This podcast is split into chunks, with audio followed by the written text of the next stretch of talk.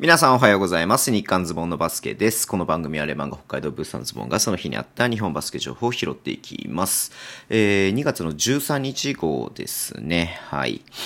いや、地震がありましたね、さっきね。あのー寝てたんですけどね、あのー地震、緊急地震速報がね、なって飛び降り、飛び降りてね、飛び降りちゃダメだ。えー飛び起きてね、うん。いやー、びっくりしましたけれども、はい。地震がね、ものすごい嫌いなんですよ。はい。なんで本当ね、本当嫌でした。はい。まあでもね、まあ、ね、福島とかね、まあ、東北の方で停電したりとかしてるみたいですけれども、まあ、そんな津波とかも長いなさそうだしね、まあ、そこまで大きい被害がなければいいかなっていうふうにね、思ってますけれども、はい。いやー、本当ね、余震には注意してほしいなっていうふうに思います。注意していきましょう。はい。で、まあね、あの東北の方に遠征していたチームだとか、まあ、東北の方にね、あの、ホームがあるね、チームはリリースを出してね、まあ、まあ見た感じみんな無事ですみたいな感じでね、出してましたんで、まあ良かったなっていうふうに思いますけども、いやー怖いね。はい。いや、はい、注意していきましょうっていうだけです。はい。で、えーっと、今日ね、ゲームデーでしたけれど、まあその前にあれだ、えー YouTube ライブね、えー14日の日の夜の10時からまたやりまして、試合結果とね、まあレビューと答え合わせっていうことでやりますんで、またご参加いただければなっていうふうに思っています。よろしくお願いします。はい。で、えっ、と、まあ、ゲームデーでしたが、まあね、まあ、レバンがね、ちょっとね、うん。まあ、1クォーター差ついて、そのままさ、ちょっと差が開いちゃって、最終的に、あ、差が開かないでね、2クォーター、3クォーターは、まあ、そのまま、なんかこう、ね、そのまま、なんつうの、点差開かずに、最初のね、10点差ぐらいをね、ずっとキープしたままって感じでね、5点ぐらいにね、あの、追いついた場面もありましたけども、なかなか捉えきれずという感じで、で、結局4クォーターにね、あの、差がついちゃった、まあ、川崎がちゃんと締めるとこ締めてきたなっていう感じはしますけれどもね、うん。まあ、トピックとして、えっ、と、ヨネス君、ね、ついにデビューをさせてしまいました、レバンガが。はい。まあ、2分27秒の必要ですけれども、まあね、えー、まず、ヒースへのね、アリウープパスみたいな感じで、はい。えー、いい感じのね、アシスト決めた後に、えー、まあ、ドライブからね、まあ、レイアップ、フローターまでいかないレイアップみたいな感じの決めて、はい。まあ、2得点ということでね、やっぱり、まあね、今後日本バスケをね、どうね、ね、背負っていくのかっていう感じのガードではありますんで、ちょっと楽しみだなっていうふうに思って見ていましたけれども、うん。いや、ちょっとね、でもね、明日はちょっと頑張ってほしいなっていうふうに思ってますよ。はい。明日もね、試合がありますんで楽しみです。はい。で、僕見てた中で一番やっぱりすごくね、面白かったのが、えー、3円とね、渋谷ですね。はい。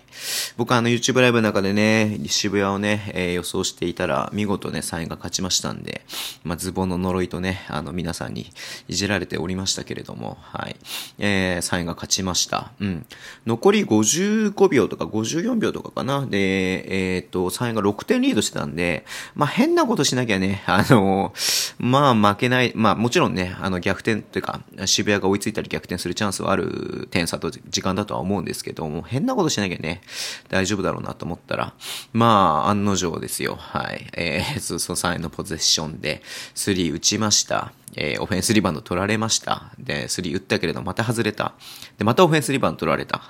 で、それでね、あのー森実か、セクシーにボールが渡って、スリーを決められるということで、3点差ですよ。はい。で、ね、え3円のポゼッションで、えーボール運びの段階で、えー鈴木達也選手が、まあ、関の公平にオフェンスファールということで、えー渋谷ボールでね、うん、その時点で残り35秒ぐらいだったような気がするんだけど、34秒とかだったかな、うん。だからまあこのさ渋谷がね、だからまあ、えー、どういう考えだったのかわかんないけれども、3を狙いに行かないで、普通にね、2ポイントを、えー、得点して、うん。3いかないんだなっていうふうに思ったんだけどね。うん。で、1点、1点差と。で、まあ3円のポゼッションだけれども、まあ3円が、えー、仮にね、そこで決めたりとか、まあ外したとしても3ロッカーズもう一回ね、えー得点できるじ、あ、得点じゃない、えっ、と、オフェンスできる時間帯ではあったんですが、まあそこで、えー、ファールをもらって3円がね、えー、フリースローですよ。で、鈴木達也選手、見事に2本外しまして、はい。1点差のまま残り10秒以上あったよね。うん。で、渋谷ボールで。まあそこでね、まあ3円がディフェンスすごい頑張ったなっていう感じがあって、はい。で、渋谷もね、あの、外したからセットオフェンスね、あの、なんつうの、えー、タイムアウト取れなかったからセットオフェンスでね、えー、組めなかった、組めなかったってわけじゃないと思うんだけども、組みにくかった部分があって、まあ、ちょっとそれぞれね、あの、考え方が違ったのかなっていう感じで、若干ちぐはぐな部分も見えて、え、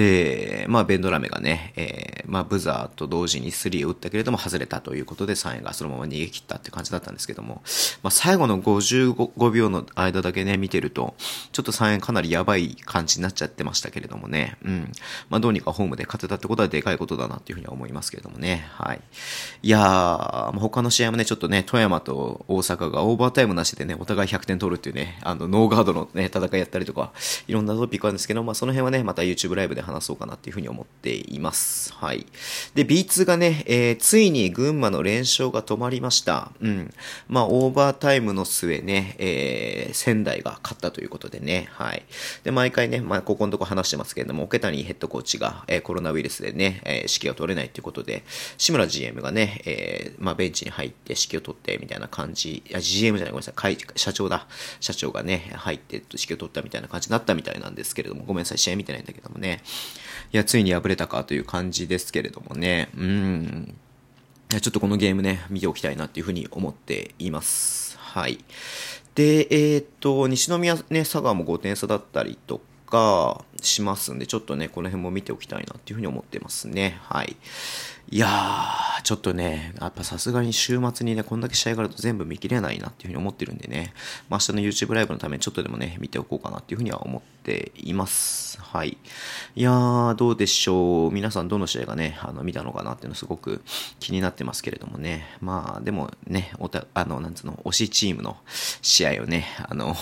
見るのがやっぱり皆さん今楽しいと思うので、僕もね、レバンが中心で見ちゃってますけれどもね、はい。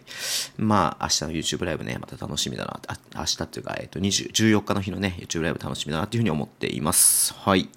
まあ、そんな感じで、ね、ちょっと短めですけども、今日は終わりにしたいと思います。えー、Twitter にも情報発信してます。ぜひフォローお願いします。えー、YouTube とね、ポッドキャストを毎週配信しています。ラジオトークのアプリ聞き方はハートボタンを押してください。では、今日もお付き合いいただきありがとうございます。それでは、いってらっしゃい。